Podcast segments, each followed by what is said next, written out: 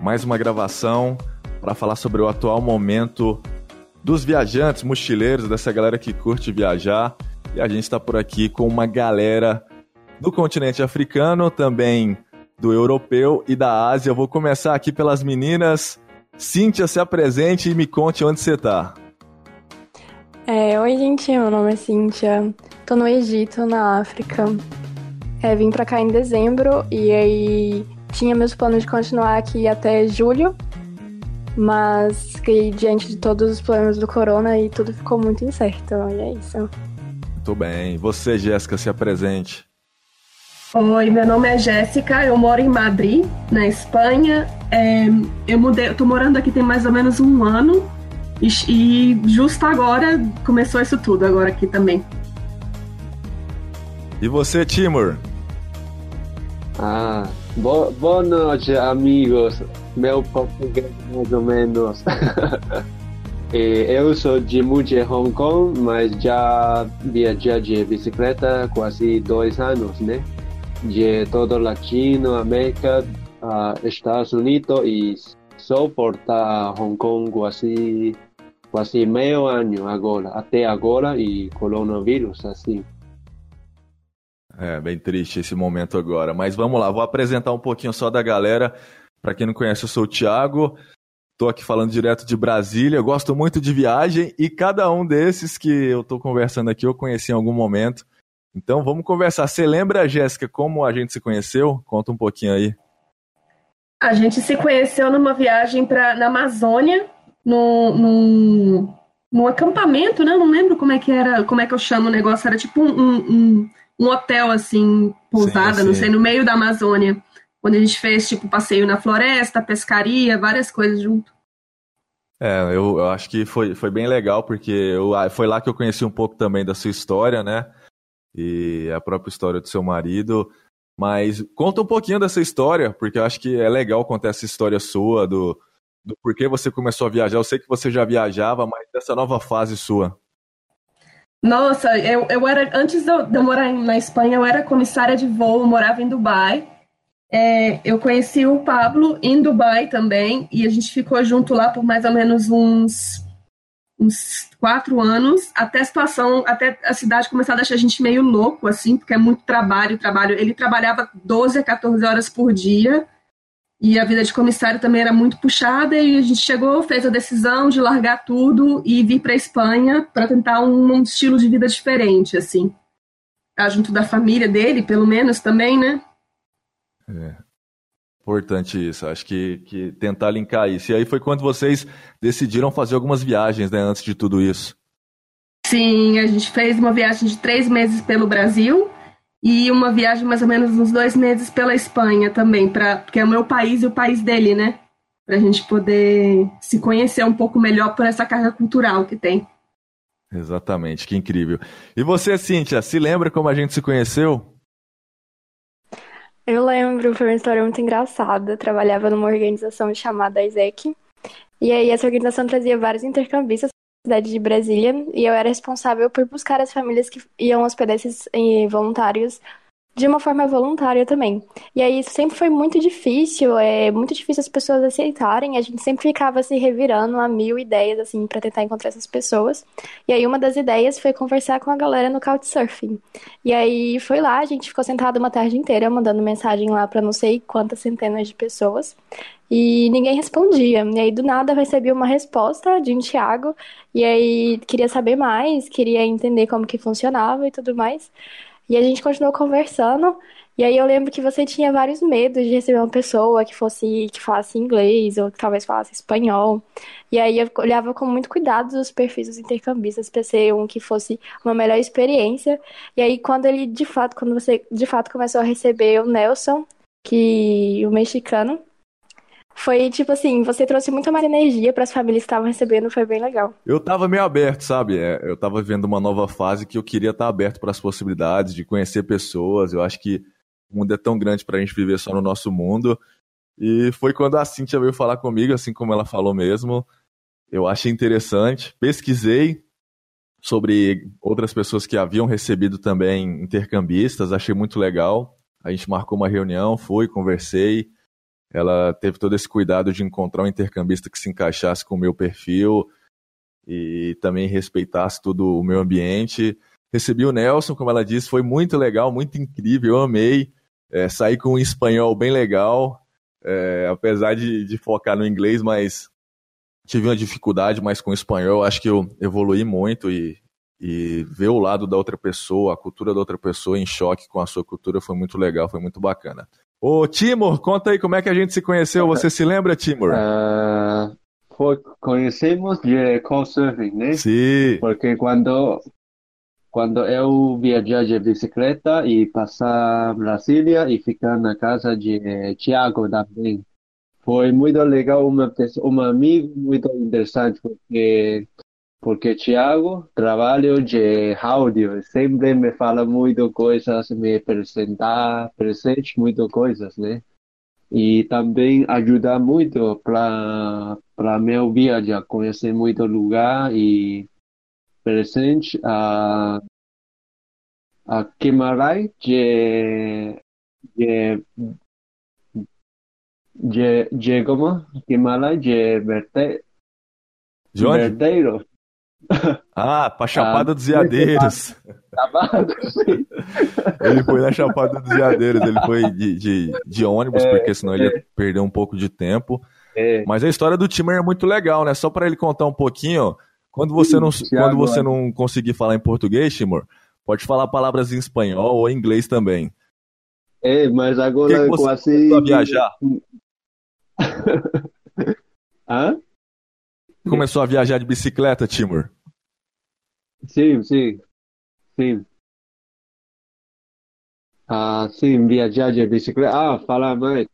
Ah, sim, eu viajar de bicicleta de bicicleta, de, primeiro sai de Estados Unidos até México e de, depois tira um avião de Bogotá, Colômbia até Ushuaia, até a Argentina e depois de Argentina subir até Brasil. E conhecemos no, na Brasília, conhecemos a Thiago. Sim. E você, você sabe, é, Bicaus, por que você viajaste de bicicleta? Sim. Tem algum motivo ah. quando estavas em, em Ásia para viajar? Por quê? Porque antes eu também viajava de bicicleta, mas não, mas há muito, mas muito pouquinho, ou seja, dois ou três meses. Então eu pensava que quero fazer uma viagem mais longe, né? mais longe, então, como Sim. dois anos, de Estados Unidos até Brasil. Foi assim, num dia em que todas as pessoas do planeta inteiro resolveram que ninguém ia sair de casa, como que se fosse combinado em todo o planeta. Naquele dia ninguém saiu de casa. Ninguém. Agora vamos contar um pouquinho como é que está em cada país aí essa situação agora com corona, falando no, na ótica de turismo, que eu sei, eu sei que vocês conhecem cada região. Como é que está por aí, Jéssica, nesse sentido? Tá, em, relação a turismo, tá assim, não, não existe, né? Tá inexistente. A gente tem um, um Airbnb que estava lotado e assim que estourou esse negócio, é, cancelaram todas as, as, reservas. O Airbnb, inclusive, mandou mensagem para a gente para bloquear, porque acho que, inclusive, tem restrição de turismo. Não pode haver turismo aqui, a não ser que seja o pessoal de saúde que está vindo para trabalhar, que não é bem turismo, né? Ah, entendi. E, nessa, e nesse quesito, eu sei que aí tem alguns lugares que as pessoas costumam ir, como por exemplo, ah, o Cristo Redentor no Rio, e aí, você tem percebido que agora está totalmente deserto esses lugares? A gente, não, a gente não tá podendo sair de casa, né? A gente só pode sair de casa para ir trabalhar e mesmo assim tem que ter uma cartinha do trabalho para explicar por que, que a gente pode, por que, que a gente está saindo. É, mas eu tenho acompanhado pelo noticiário tudo, as, os pontos turísticos vazios, vazios, vazios. É, eu acho que, que foi, acho que, que o turismo sentiu muito nesse momento. E você tem acompanhado, você tem muitos brasileiros mochileiros que ficaram por aí ou estão por aí? Que eu, que eu acompanho das comunidades que eu, que eu participo, o pessoal que queria voltar já voltou, entendeu? O pessoal que está aqui, que eu, deve ter, mas o pessoal que eu conheço não tem ninguém. O restante é, são pessoas que já moram aí, né? Como no seu caso. Sim, sim. E você, Cíntia, como é que você vê essa situação no momento aí? Acho que você havia comentado, a gente conversando em off, que aí praticamente vive do turismo, né? Isso, aí fica uma situação muito delicada, porque todo o país é, existem cidades que são cidades turísticas. E aí, por exemplo, agora eu estou em uma delas, que é da Rabi, e todos os hostels estão vazios e não tem ninguém na rua, a praia está deserta. Parece que você é a única pessoa no mundo se você estiver andando. E aqui ainda é permitido sair de casa, é, só depois das 7 horas da noite que não, o que às vezes não faz muito sentido para mim. Mas aí durante o dia as pessoas levam suas vidas, alguns cafés estão abertos, alguns restaurantes, algumas lojinhas. Mas aí depois das sete horas da noite todo mundo fica em casa. Mas aí é um país que vai sofrer bastante, é, principalmente com se demorar a voltar ao turismo. Eu imagino que uma crise muito grande deve passar por aqui. Você, eu sei que tem contato com pessoas de todo mundo aí. É, sabe se tem outros brasileiros por aí? Sim, é, antes do aeroporto fechar, aqui antes da da fronteira fechar, várias pessoas conseguiram ir embora em voos muito caros, muito caríssimos. E agora tem cerca de 70 pessoas, a embaixada está conversando com todos os brasileiros que estão aqui. E aí eles agendaram um voo de é, para os brasileiros no dia 7 de abril agora. E aí imagino que uma grande parte dessas pessoas vai embora, vai voltar para o Brasil. E aí quem ficar aqui é também a mesma situação da Espanha, quem já mora, quem já tem uma vida é, criada aqui, né? Sim, sim. E você pretende voltar? Qual é, qual é os seus próximos passos? Pois é, meu coração tá muito aqui ainda, mas eu provavelmente vou voltar nesse voo, sim, porque a gente não sabe o que, que vai acontecer, né? Acho que tá tudo muito incerto, né? Timur, como está em Hong Kong? É, tem turistas por aí? A situação ainda tá complicada aí na China? Aqui, aqui tem, aqui tem não, uh, tem não quarentena. Uh, aqui a vida sigue normal mas tudo, tudo bom, tudo fronteira fechado, aeroporto tudo fechado, tem não estrangeiro entrar para Hong Kong. Oh, mas a, agora temos uh, 900, 900 casos de coronavírus. Também parece morreu como três, quatro pessoas para coronavírus e sigue trabalho normal, o pessoa sigue trabalho normal aqui e mas não chega não chega à escola para estudar tudo muito negócio para fechado restaurantes tudo fechado Sim, é, é, a parte turística também está fechada, turismo, né? Tudo, sim, tudo fechado. Tem não, tem não turístico agora. Oh, é, uma, é uma situação bem complicada, mas agora falando das perspectivas, Jéssica, pelo que você tem acompanhado aí, você acha que ainda vai demorar muito para essa retomada, aí especificamente na Europa? Eu, eu particularmente, eu acho que vai demorar bastante. Eu tô meio, tô meio negativa, assim, com essa crise que tá vindo. Tô esperando uma coisa que vai ser muito pior do que 2009, pelo impacto que está gerando. É, os noticiários, o, o, Pablo me mostrou até uma notícia ontem que estavam prevendo que até dezembro a Espanha sofreria muito, mas eu, eu particularmente acho que demora um pouco mais ainda. E você acha que os governos estão estão tomando as atitudes certas por aí? Eu vi que a gente, se a gente acompanhar, a gente vê que a Itália demorou um pouquinho, né? a Espanha, ela foi rápida nesse sentido, ela demorou também para entender a, a gravidade da situação? Não, no dia anterior ao dia que anunciaram que iam fechar as escolas, ele, a, a, o governo estava encorajando as pessoas a ir para a manifestação do Dia das Mulheres. Então, demorou um pouquinho, sim. E aqui o que eu vejo acontecendo aqui é que eles estão tomando muitas medidas em relação à saúde e poucas medidas em relação à economia. Tem muito pouco suporte na parte econômica. Que é o que eu acho que vai, vai refletir muito. Pode ser que agora não, mas é o que vai refletir nesse futuro, no, não, não tanto no futuro já, né? Acho que quando realmente cair a ficha, eu tô esperando no Brasil realmente cair a ficha, porque é mais ou menos assim, quando chegar o dia 5, dia 10, que algumas pessoas não conseguirem receber, ou que algumas empresas não conseguirem pagar, é que realmente vai cair a ficha, porque eu percebo que, por exemplo, aqui, em, aqui no Brasil, e, e falando especificamente Brasília, as pessoas estão levando suas vidas de forma normal. Então eu percebo que, pô, estão fazendo seu churrasco, estão fazendo as suas festinhas, no sentido de que, pô, tá tudo normal. Só que eu comecei a refletir que não tá tudo normal, que é o momento da gente rever o nosso modo de vida no dia a dia, principalmente quem ganha um salário mínimo, quem vive no extremo no sentido de ganhou o salário, paga isso, sobra um pouquinho, que a partir de agora a situação já muda. Eu acho que as pessoas estão demorando para realmente entender, porque a ficha não caiu. Não sei se por aí tá assim. Ah, em termos das pessoas perceberem a, a, a, gravidade que isso é, aqui, aqui as pessoas já entendem. Inclusive aqui no meu prédio, ontem teve uma festinha de aniversário e foi todo mundo nas janelas cantando parabéns da própria casa. Nossa, que legal. Uhum. Mas a, a questão do, do impacto econômico, assim, que eu acho que está demorando um pouco para cair a ficha, porque eu acredito que tem que ter um respaldo do governo e esse, esse respaldo não está tá meio falho ainda. Então eu tenho um pouco de medo nessa questão, eu tenho um pouco de medo dessa questão econômica também aqui. E por aí, Cíntia, você acha que o governo tomou as medidas de forma rápida, demorou para a ficha cair, ainda não caiu? A situação por aí é grave, não é? É, eu acho que eles tomaram as medidas até em um tempo ok, não tão rápido, mas assim que surgiu os primeiros casos, eles já pensaram em fechar o aeroporto. Acontece que os primeiros casos foram foi em um cruzeiro e aí, de 45 casos que tinha no Egito, 39 eram dentro desse cruzeiro só com turistas.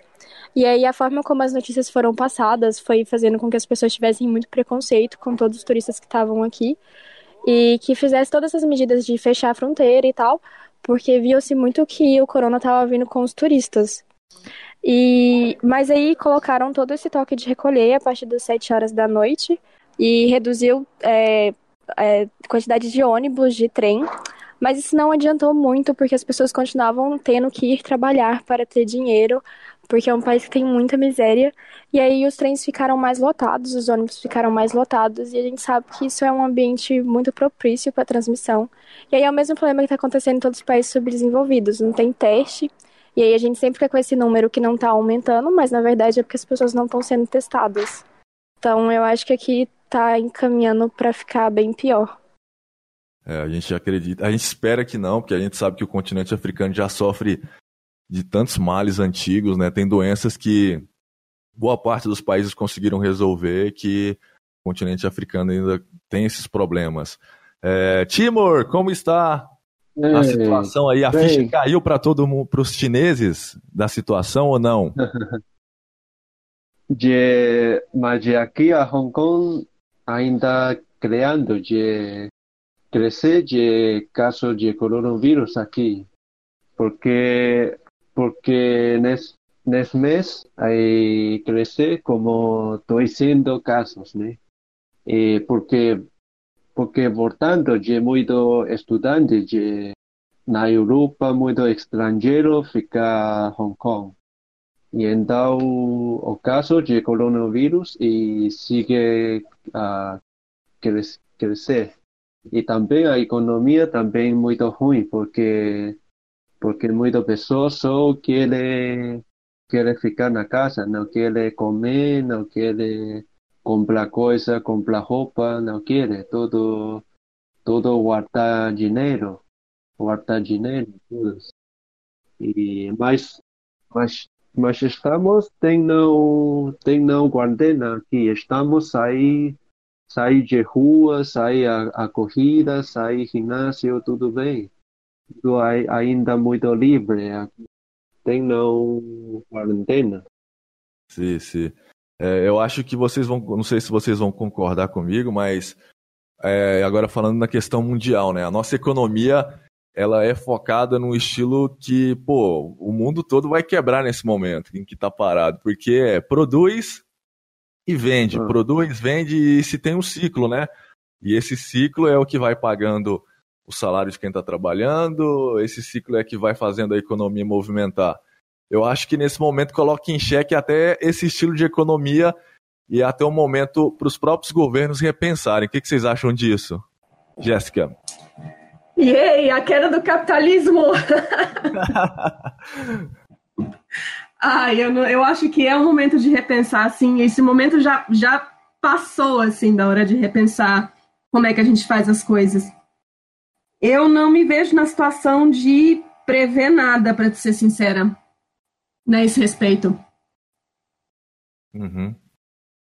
Eu não sei. É, não dá para refletir sobre isso, né? Mas é fato que o governo vai ter que ajudar nesse momento. Aqui no Brasil, o governo vai ajudar com 600 reais, principalmente a aqueles profissionais informais, né? Que são aqueles profissionais que a gente sabe que trabalham na informalidade, que não tem uma carteira assinada, que não tem um auxílio se caso ocorra alguma coisa de um seguro-desemprego, que precisam nesse momento que seja o alimento. A gente sabe que 600 reais não resolve, mas o principal que é o alimento, e, e se a família é grande, até 1.200 reais ela vai receber, o alimento pelo menos ali vai suprir. Não é um dinheiro que, pô, você vai poder quitar, pagar suas contas, suas dívidas. Eu acho que nesse momento, eu estou até pensando muito nesse sentido aqui, pô, eu tenho muitas coisas que, de compromissos, mas o essencial agora é o alimento, que a dívida vai se prostegando aí, vou deixando, é algo ruim porque a gente se sente mal por conta disso, mas caso chegue a esse ponto, é ir deixando porque não tem outro caminho para seguir, né? Eu acho que nesse principal momento que os governos têm que tentar resolver e estão correndo atrás, pelo menos aqui no Brasil, é a questão do alimento, né? Sim, sim, para não deixar o povo morrer de fome, né? Exatamente. É, você vê que, que isso está acontecendo por aí, Cíntia, pelo que você tem acompanhado, ou não tem essa ajuda do governo aí? Talvez tenha, e eu não tenho entendido as notícias, mas eu duvido muito não vi ninguém comentando que o governo estava oferecendo Ainda essa tá ajuda. Ainda está muito recente, né, para saber também se isso vai acontecer. Eu acredito que sim, mas mesmo assim ainda vai ter um grande índice de, de gente na extrema pobreza passando fome, viu? Sim, vi algumas embaixadas que estavam é, oferecendo ajuda para os estrangeiros que ficaram aqui. Por exemplo, os peruanos estão recebendo auxílio. Os, os peruanos que você disse? Isso. Os peruanos. Ah, a gente já havia comentado alguma coisa também, né? Você lembra que eu mandei para você um, acho que um contato de porque o pessoal aí do continente em específico estão se movimentando para se encontrar, né? Porque é, o que você citou aí dessa questão de de um preconceito, né? Porque a gente sabe que é, o vírus se espalhou por conta dos estrangeiros que saíram da China, especificamente é a notícia que chega para a gente, e foram voltando para os seus países ou foram indo para poder fazer turismo. E aí começou, uh, não sei se, se a, essa palavra acho que é muito forte, né? Não sei se eu poderia usar ela, xenofobia, mas um preconceito mesmo, né? É, esse, esse preconceito eu pude ver porque eu sigo algum, algumas pessoas que estão na África e na, na própria Índia também. Não sei se você chegou a receber esse tipo de preconceito aí, você diretamente. Eu, eu já recebi vários. A gente entrava numa loja e se as pessoas viram que a gente falava outro idioma, isso até antes de começar a ficar bem crítico a situação. Aí a gente olhava pro lado, tava todo mundo é, cobrindo o nariz e a boca, sendo que a gente só tava ali no mesmo ambiente, mas a gente não tava tossindo, a gente não tava com, assim, nada. Então foram várias situações que as pessoas se afastaram só porque viram que a gente falava outro idioma. É, é, acho que essa, essa questão é bem, bem complicada, principalmente para esses outros países aí. É, a forma que as pessoas receberam. Na Espanha, é, especificamente na Europa, você percebeu isso pelo que você tem acompanhado, Jéssica? De, de, xenofobia? Isso, é, nessa questão de preconceito. A gente sabe que a Europa é um país mais amplo, né? A gente de todos os lados, então talvez seja diferente por aí. Com, com, comigo não, mas é, eu faço eu faço aula de espanhol aqui e metade da minha aula é, é asiática. Tem gente do Vietnã, da China, e essas pessoas me falaram que sim, que sentiram, tipo, grupos de criança atravessando a rua. Timor, o que você acha que vai demorar? Você acha que vai demorar muito para você voltar a poder viajar e para onde você quer viajar quando tudo isso acabar, passar? É, eu quero viajar até até Rússia para, para a corrida, para a maratona de setembro, mas agora não sei, porque, porque agora a, a situação está muito ruim, não sei, neste ano pode viajar ou não, não sei. Mas também, também a economia é muito ruim. Sim, e você ainda tem vontade de voltar e como você um dia comentou comigo, morar aqui na América do Sul e especificamente no Paraguai, tem vontade ainda? Sim, mas agora Ah, mas agora não sei, a economia é muito ruim, né? Não sei poder fazer meu outra sonho, outra sonho, né? Sim, Ainda sim. Tem que esperar tudo isso agora, né? Cíntia, e você, Cíntia, quando voltar, você, você estuda, né? Então, é, esperar para ver como é que vai ser tudo isso. Você continuou na ESEC, saiu de definitivo, como é que tá a situação voltando para o Brasil qual as suas perspectivas de um futuro não tão distante? É, pois é, eu tava. Eu tinha meus planos ainda de esperar as coisas melhorarem.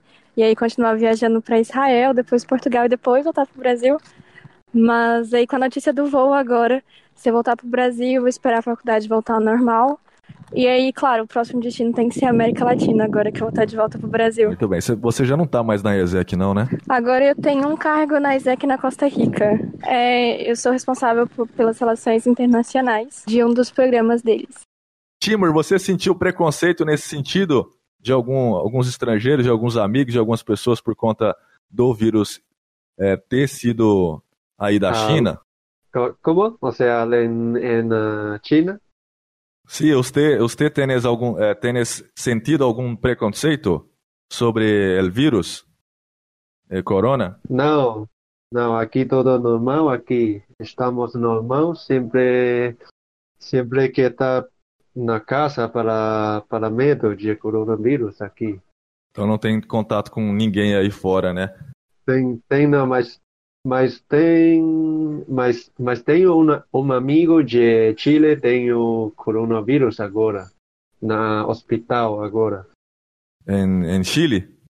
Em Chile, sim, Chile, em já que você- Santiago. Ah, Santiago. E vocês, tem alguém de família, amigo que, que tá com, com corona ou nada? Eu não conheço ninguém até o momento. Graças a Deus. Não, graças a Deus, sim. Não, aqui estamos tudo, tudo bem, tudo cuidado muito, porque temos muito medo para morrer também. E você aí, Jéssica, tem alguém que você conhece? Não, Você, Cíntia? Nossa, a gente conheceu uma que, bem antes de tudo começar, a gente teve uma festa de despedida para alguns brasileiros. E aí todo mundo tava nessa festa. E aí, quando um dos meninos retornou pro Brasil, ele contou pra gente que ele tinha sido confirmado com coronavírus. E aí todo mundo surtou, todo mundo ficou desesperado. Mas aí parece que ele pegou o corona nos aeroportos. E aí ninguém mais que tava nessa festa foi confirmado. Então, que estamos a salvo. Muito bem. É isso, galera. Agora para a gente quase encerrando, acho que é um assunto que, que tem muita coisa, mas também não tem tanto assim. Vamos agora falar, você, Jéssica, sobre as suas perspectivas, que que você espera e que aconteça daqui para frente e se fosse para você escolher, qual seria uma viagem depois de tudo isso, o que você gostaria de fazer depois de você ter a sua liberdade aí? Eu, eu, eu tô numa situação agora que eu ficaria feliz de só no bar da esquina e sentar e tomar uma cerveja, entendeu? Eu não. É, acho que, que, a- que já estava de bom tamanho, né? já tava de bom tamanho. Se eu fosse escolher uma viagem para fazer, eu acho que eu teria vontade de ir pro Brasil para ver meus pais depois disso tudo. Você é especificamente de onde aqui mesmo, Jéssica? Eu sou, eu nasci em Minas, mas meus pais estão morando no Espírito Santo, no interior. Ô, ô Tiago, eu posso só, só retificar uma coisa que eu falei aqui, que eu falei que o governo espanhol não estava fazendo nada em relação à economia, mas tem umas medidazinhas também que eles estão fazendo. Mas só para só retificar, para não ficar muito errado Sim, sim, pode falar. é, que eles estão fazendo coisas basicamente é, tipo suspender hipoteca, suspender água, luz, suspender é, controlar preço de produto de necessidade, essas coisas, linha de empréstimo para empresa, essas coisas assim, mas nada muito como como eu vi que alguns países fizeram ah, tipo um salário para todo mundo, como o Brasil está fazendo, né? Isso não tem Aham. aqui. Sim, sim, sim. É, é isso, galera. Eu acho que foi legal a conversa, é mais para entender esse momento aí de cada, cada país, e de cada continente desses três aí. É, vou deixar agora com a palavra a Jéssica, o que você quiser falar. Se quiser deixar o seu Instagram, caso queira seguidores ou, ou que alguém te encontre, pode ficar à vontade. Obrigada, Thiago. É, meu Instagram é je.decastro. Muito obrigada, muito obrigada, Thiago. Obrigado você. Cíntia, e você? Ai, queria finalizar, falar para todo mundo se cuidar, mas ser muito sustentável também nesse momento. A gente não lotar os oceanos de máscaras e luvas. E se alguém quiser me seguir, é cints.silva. Repete aí de novo o seu Instagram. Arroba cints.silva. Cintes.silva. Pronto. Timor, como é que faz para te encontrar no Instagram, no Facebook? Ah, finalizar, né? Ah, Sim, pode falar. Meu, meu, é, meu Instagram são timor.ventura. É, aqui eu espero tudo, todo mundo bem e depois pode encontrarmos outra vez na Brasília, depois de dois Sim. anos com o Thiago de, de Brasil e encontrar amigos de, de Thiago.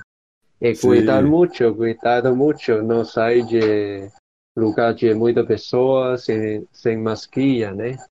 Sem máscara, muito bem. Cuidar muito, amigo, sim. Ficar com Deus. Com Deus. Ó, oh, quero agradecer então todo mundo. Quem quiser, quem quiser me encontrar é Tiago Santé, tudo junto com H, o Tiago, Tiago Santé. E vamos voltar aí a se encontrar, espero que sim. Vamos fazer muitas viagens, sim. vamos torcer pelo, pelo planeta, pelo país. Consciência, eu acho que é um momento de reflexão, é um momento de se voltar para dentro. A gente sabe que a realidade de cada um é, é uma realidade única, mas respeitando tudo isso, eu acho que vai dar tudo certo. É... Obrigado, galera. Em breve, então, vai estar disponível para todo mundo acompanhar. E valeu! Valeu! Valeu, obrigada, Thiago. Valeu, um prazer.